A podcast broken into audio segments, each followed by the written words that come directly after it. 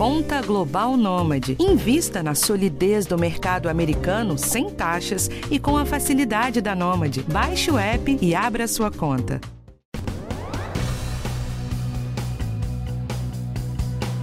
A telemedicina veio para ficar.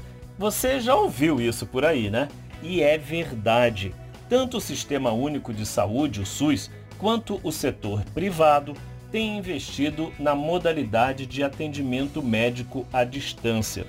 Tudo começou, você sabe, durante os anos de pico da pandemia de Covid-19 e hoje é cada vez maior a popularização da telemedicina no Brasil. Já sei, você ainda tem resistência em usar, tem receio desses serviços de saúde digital, medo em relação à privacidade, então você precisa saber mais sobre telemedicina. Como usar essa facilidade moderna para melhorar a sua qualidade de vida e a sua saúde. Quando dá para fazer consulta por telemedicina? E quem decide sobre esse tipo de atendimento? É você ou o médico? Quais os cuidados que devem ser tomados? Como o SUS pode ajudar mesmo as pessoas idosas com menos habilidade com o celular e outros dispositivos. Nossa entrevistada é uma das maiores especialistas brasileiras no tema, a doutora Ana Estela Haddad, professora da Universidade de São Paulo. Ela implementou o Telesaúde Brasil, é integrante da Rede Universitária de Telemedicina e atualmente é secretária de Informação e Saúde Digital do Ministério da Saúde. Eu sou Jorge Félix e esse é o podcast do Bem-Estar. Obrigado, doutora Ana Estela, por aceitar o convite de participar aqui do podcast do Bem-Estar. E a minha primeira pergunta é saber qual a importância da telemedicina para quem usa o SUS, né? como ela está ah, ajudando os pacientes. Jorge, nós que agradecemos a oportunidade do Ministério da Saúde estar participando é, desse podcast. É, nós, na verdade, o SUS já trabalha com, com a telesaúde há muitos anos, há, há quase 20, mais de 20 anos, né? E, na verdade, a partir da pandemia, é, é, que foi autorizada por uma lei, por novas leis, uma lei transitória na pandemia e depois uma lei definitiva, que permite a teleconsulta, que é a consulta entre um profissional de saúde, pode ser médico e pode ser outro profissional de saúde, diretamente com o paciente. Isso já é feito em muitas uh, unidades básicas de saúde, serviços de saúde, hospitais é, pelo SUS, é, mas nós estamos retomando, porque houve também muitas interrupções por é, falta de financiamento em períodos anteriores, e nós estamos agora retomando para fortalecer e ampliar esse tipo de atendimento que já é feito no SUS em muitos locais. Agora, muita gente ainda acha que por telemedicina vai ter uma qualidade de atendimento inferior à presencial, né? o que, que a pessoa deve prestar atenção para garantir um bom atendimento? Olha, primeira questão importante é que uma teleconsulta, ela não substitui uma consulta presencial. Ela complementa a consulta presencial, né? E ela sempre uh, uh, toma por base que o acompanhamento de saúde desse paciente na unidade básica de saúde, por exemplo, de tempos em tempos, periodicamente, esteja acontecendo mas às vezes ela vai regularmente na unidade de saúde, mas ela precisa de um especialista. E na, no município em que ela mora, não tem a, especial, a oferta no SUS da especialidade que ela precisa. E aí, então, a teleconsulta pode uh, favorecer com que ela tenha essa consulta sem precisar se deslocar mas tudo vai depender de qual é essa especialidade, de qual é o problema, né? se vai precisar de exames complementares, se vai precisar de um exame clínico presencial, e isso o profissional vai avaliar na hora da consulta. Uma coisa que ajuda muito é o, é o profissional ter o prontuário do paciente em mãos, o idealmente o prontuário eletrônico até integrado ao processo da teleconsulta, se você tiver um prontuário eletrônico com modo de videochamada, a gente está avançando na implementação do prontuário eletrônico em todo o país, que é o ideal, porque ele permite o que a gente chama a continuidade do cuidado, ou seja, se esse paciente é atendido em diferentes unidades de saúde, em diferentes municípios no país, se, se a gente tem o prontuário eletrônico no SUS, todos os profissionais que atendem esse paciente vão ter acesso ao prontuário do paciente. E cuidados a serem tomados é o paciente precisa se sentir confortável em passar por uma teleconsulta, precisa, pode a qualquer momento interromper a teleconsulta se não se sentir bem com a teleconsulta, então ele precisa autorizar que a teleconsulta seja realizada, e se for uma criança, a criança também tem que assentir e o profissional responsável, e o o, o, responsável pela criança, pai, mãe ou responsável, também precisa autorizar e, e sempre acompanhar a criança nessa teleconsulta. Outro cuidado importante é a conexão. A conexão precisa ser de qualidade, né? É, o, o, profissional precisa é, enxergar e o paciente enxergar, um enxergar o outro bem, está bem enquadrado, num local com privacidade, né? Que ele tem, assim como a privacidade da consulta, a privacidade da teleconsulta. E o áudio e a, e a imagem precisam funcionar bem para que profissional e paciente possam ter uma boa comunicação. Quer dizer, não, é, não dá para fazer teleconsulta dentro do transporte público, no carro, não é?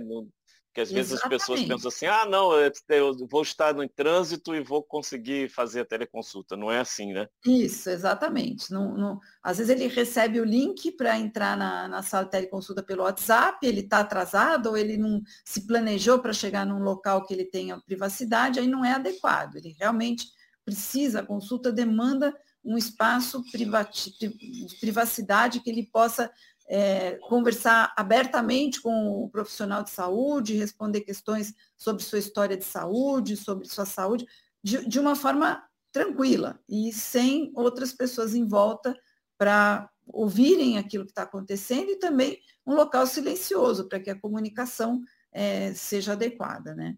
É, e aproveitando essa questão da privacidade, é, muita gente também tem medo da, de vazamento dos dados, né? Acha que fazendo uma, tele, uma teleconsulta, é, ela vai abrir o seus, a sua situação de saúde. Como que ela pode ter essa segurança? Essa questão é muito boa, Jorge, e é, e é justamente essa função, uma das funções dessa nova secretaria, que foi criada a partir desse ano pela ministra Anísia Trindade, no, no Ministério da Saúde que a gente está conduzindo esse trabalho. A Secretaria de Informação e Saúde Digital, ela tem toda essa, essa questão de estabelecer para o país todo padrões para o uso da telesaúde e da telemedicina com qualidade, com privacidade, respeitando a Lei Geral de Proteção de Dados. Então, a própria plataforma é, pela qual os, o, o, a teleconsulta é feita, precisa ser uma plataforma que atenda à Lei Geral de Proteção de Dados, que, por exemplo, não seja o próprio uma chamada de WhatsApp, não é apropriado uma chamada de WhatsApp. Você tem uma série de aspectos importantes é, e, e requisitos que uma plataforma precisa ter com relação à segurança, que é, a gente preconiza o uso de plataformas dedicadas. Isso é uma responsabilidade dos serviços de saúde, não do paciente. Né? O paciente ele precisa ser informado sobre isso. Né? Ele pode perguntar que plataforma vai ser usada, essa plataforma está atendendo a Lei Geral de Proteção de Dados, eu vou ter toda a privacidade das minhas informações. Né? Então, ela deve questionar o profissional sobre isso. Agora, a pessoa também fica preocupada achando que o SUS né, vai usar, ou mesmo o setor privado, vão usar a telemedicina porque eles querem reduzir custos. Né? Isso existe? É, o que, que as pessoas precisam estar atentas para isso? Isso talvez até seja uma, uma questão mais é, que se tenha que tomar mais cuidado na saúde suplementar e, e, e privada, porque é, às vezes o modelo de negócio que é trabalhado pode ser para reduzir consultas presenciais. No SUS, a gente tem um, um, um, modelo de atenção e um processo de trabalho que, por exemplo, a gente tem atenção básica através da estratégia de saúde da família e mesmo a, a, a atenção primária mais tradicional, que faz o acompanhamento dos pacientes a longo prazo, que vincula aquele, aquele paciente a uma unidade de saúde, de referência para ele. Então, é, é, a telesaúde ela está sendo implementada como uma, é, uma ferramenta, uma estratégia que complementa o acompanhamento presencial. A gente já desenha nessa lógica. Então, não é uma, a gente não faz uma substituição do atendimento presencial pelo atendimento remoto. Na verdade, a gente coloca, implementa o atendimento por teleconsulta em pontos onde há gargalos, em que o paciente fica às vezes na fila muitos meses esperando, então você reduz essa fila, você melhora o acesso dele ao atendimento, à rede de atendimento como um todo, usando a telesaúde, mas a gente não substitui a consulta presencial pela consulta à distância. A gente indica essa consulta em momentos especiais, em casos especiais, em que ela pode ser é, evitar né, e trazer conforto, mas ao mesmo tempo segurança e qualidade no atendimento. Outro ponto é que muitas pessoas pensam que ela só pode fazer essa, é, esse atendimento, essa consulta por telemedicina, é, estando na casa dela, não é, ou à distância, mas é, muitas vezes ela é feita até numa unidade básica de saúde, não é isso? Exatamente. Eu vou citar o exemplo de, do Piauí. nós temos lá o município de Piripiri. Eu visitei essa semana, eles já estão com uma iniciativa lá que as uh, as 31 unidades básicas de saúde de todo o município, elas já estão uh, equipadas com salas de teleconsulta, né? Então, o paciente ele chega na unidade presencialmente e aí ele vai passar por uma avaliação inicial, um acolhimento, que a gente chama, e uma classificação de risco, porque os atendimentos não são feitos só no SUS por ordem de chegada, mas por ordem de gravidade, né? Então, se ele tiver uma urgência, ele vai ser atendido na unidade por um médico, por um profissional presencialmente. Se, se for uma situação que não é urgente, ele pode escolher a teleconsulta, que, que é mais rápida, acontece com menos espera, ele espera menos se ele aceitar, se ele quiser passar pela teleconsulta. E aí ele vai fazer a teleconsulta, e se ele precisar Hoje, o que, que aconteceu com a implementação da teleconsulta? O, o, a, a, população de Piripiri, que não tem todas as especialidades médicas no município, pela teleconsulta, passou a ter acesso a diferentes especialidades, muito mais especialidades que antes não tinha. Né? Então, essa, esse é um aspecto importante. Agora, é muito importante que o primeiro médico, médica, a avaliar e dar o diagnóstico do paciente seja um especialista em, em, atenção primária, na saúde da família, porque é aonde o paciente tem o vínculo e a continuidade desse cuidado, né? Então, o diagnóstico acaba sendo mais é, global do paciente, a, acompanha o organismo e a, todo o processo biopsicossocial do, do paciente de uma forma global e mais resolutiva. E o especialista, aí, o próprio profissional que está acompanhando o paciente na atenção básica é que vai identificar quando é necessário consultar o especialista, porque senão a gente fica consultando só um monte de especialista Sim. sem uma boa resolução do problema. Né? Então a gente trabalha com esse modelo, primeiro a atenção básica, que deve resolver, se ela for bem feita, 80, 85% dos problemas de saúde. E aí, quando não é possível resolver na atenção básica, aí o profissional vai identificar o especialista é, oferecer essa segunda opinião. É o que a gente sempre fala, né, pessoal? É, inclusive no, no, no bem-estar, que você acompanha a gente no guia do SUS, é que tudo começa, né? O atendimento começa sempre na unidade básica de saúde, que é para lá que você tem que se encaminhar e depois sim os especialistas. Então, essa parte, né, doutora Anistela, é muito importante do atendimento também nas unidades básicas, porque tem muitas pessoas, principalmente as pessoas idosas, que acham que não podem usar essa telemedicina porque é, não tem habilidade né, com um, um, dispositivo, né, com um aparelho. Então, o pessoal agora já sabe que também pode ter ajuda, é? lá na, na unidade básica vai ter ajuda para você usar é, um aparelho ou usar o próprio equipamento da unidade básica. E aí queria pedir para você esclarecer aí para o pessoal né, esses conceitos, né, a telemedicina, a telesaúde, porque as pessoas às vezes confundem. Ótimo.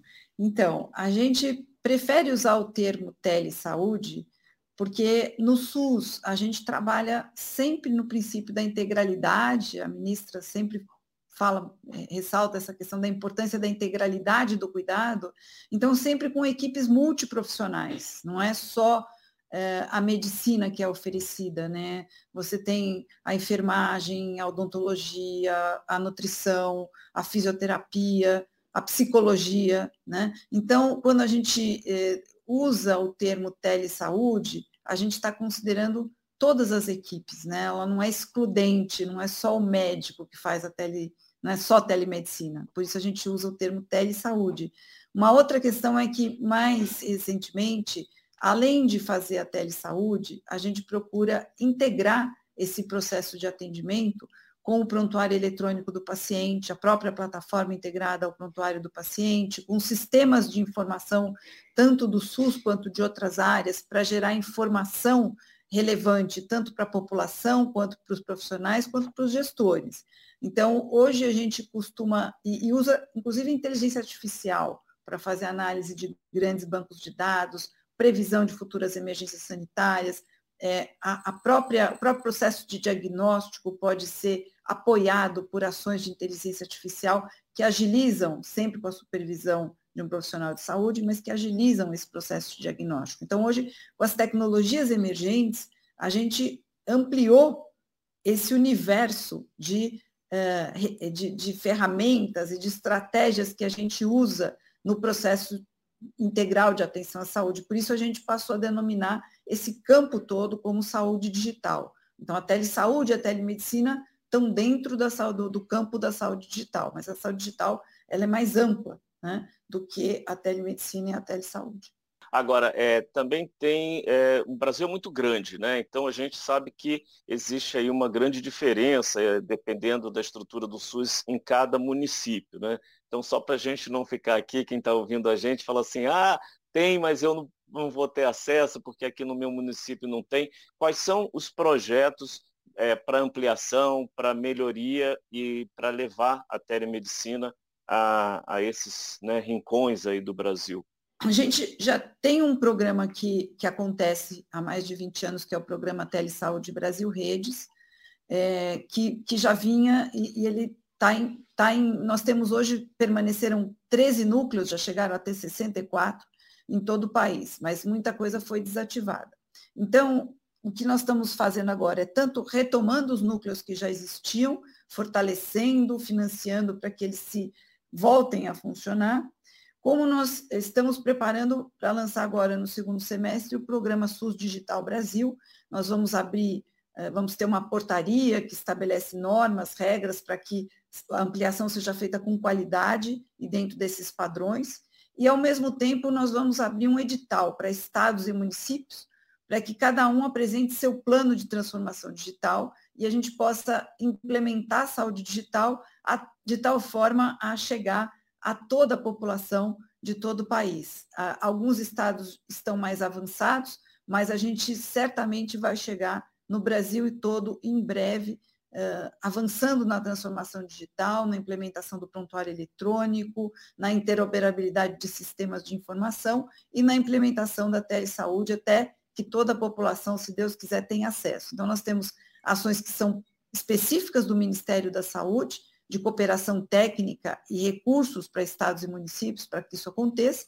E nós temos ações em parceria com outros ministérios, como, por exemplo, com o Ministério das Comunicações, onde a gente está agora ampliando a conectividade na região norte do país. Então, nós tivemos, é o Norte Conectado, tivemos uma Infovia Zero que ligou é, Santarém a Boa Vista, né, Pará e Roraima, e semana que vem presidente Lula vai estar inaugurando uma Infovia 1, que vai de Santarém a Manaus, e cobre ali uma série de municípios com populações ribeirinhas e mesmo um pouco mais ao interior, por exemplo, tem um município que não é ribeirinho, ele está adentro do rio, então ele é mais isolado ainda, que chama Urucurituba. E lá nós já estamos com uh, um ponto de telesaúde funcionando, ativo, como também, por exemplo, em Parintins, que a gente foi o primeiro ponto que nós inauguramos no país em 2006, 2007, né? também na gestão do presidente Lula, e uh, esse, o Paritins também agora com a Infovia, com esse cabo subaquático,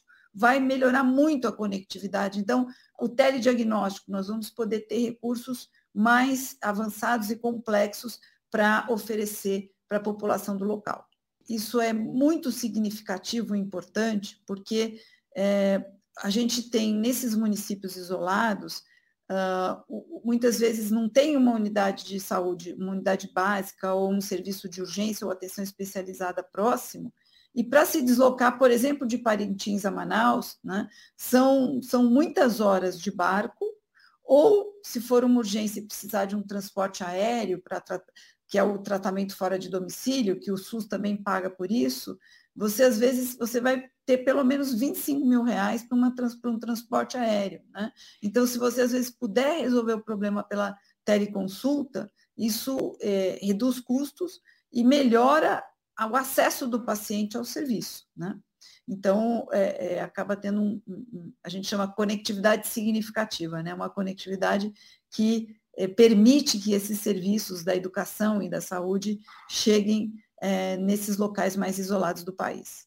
Agora, e a telemedicina está ajudando a reduzir essas filas na especialidade?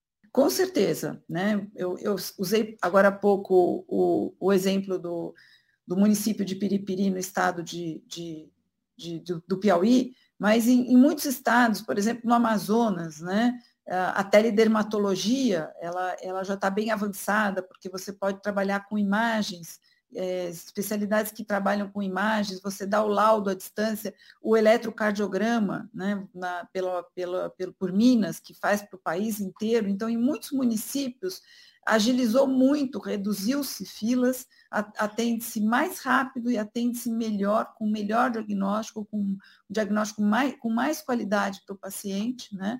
E isso é, é, é, completado se a gente, além de usar a telesaúde, integrar ela com o prontuário eletrônico do paciente e com sistemas de informação. É isso, é esse conjunto que faz realmente essa resolutividade, essa qualidade acontecer. Doutora Ana Estela Haddad, secretária de Informação e Saúde Digital do Ministério da Saúde. Obrigado aqui pela sua participação no podcast do Bem-Estar. Jorge, muito obrigada. Parabéns pelo programa e pelo trabalho de, de informação de utilidade pública que vocês trazem para a população. Muito obrigada em nome do Ministério da Saúde pela oportunidade. O podcast do Bem-Estar tem a direção de Karina Dorigo, a gravação de André Ladeira, edição de Guilherme Matucci e a apresentação e produção, eu mesmo, Jorge Félix. Até o próximo.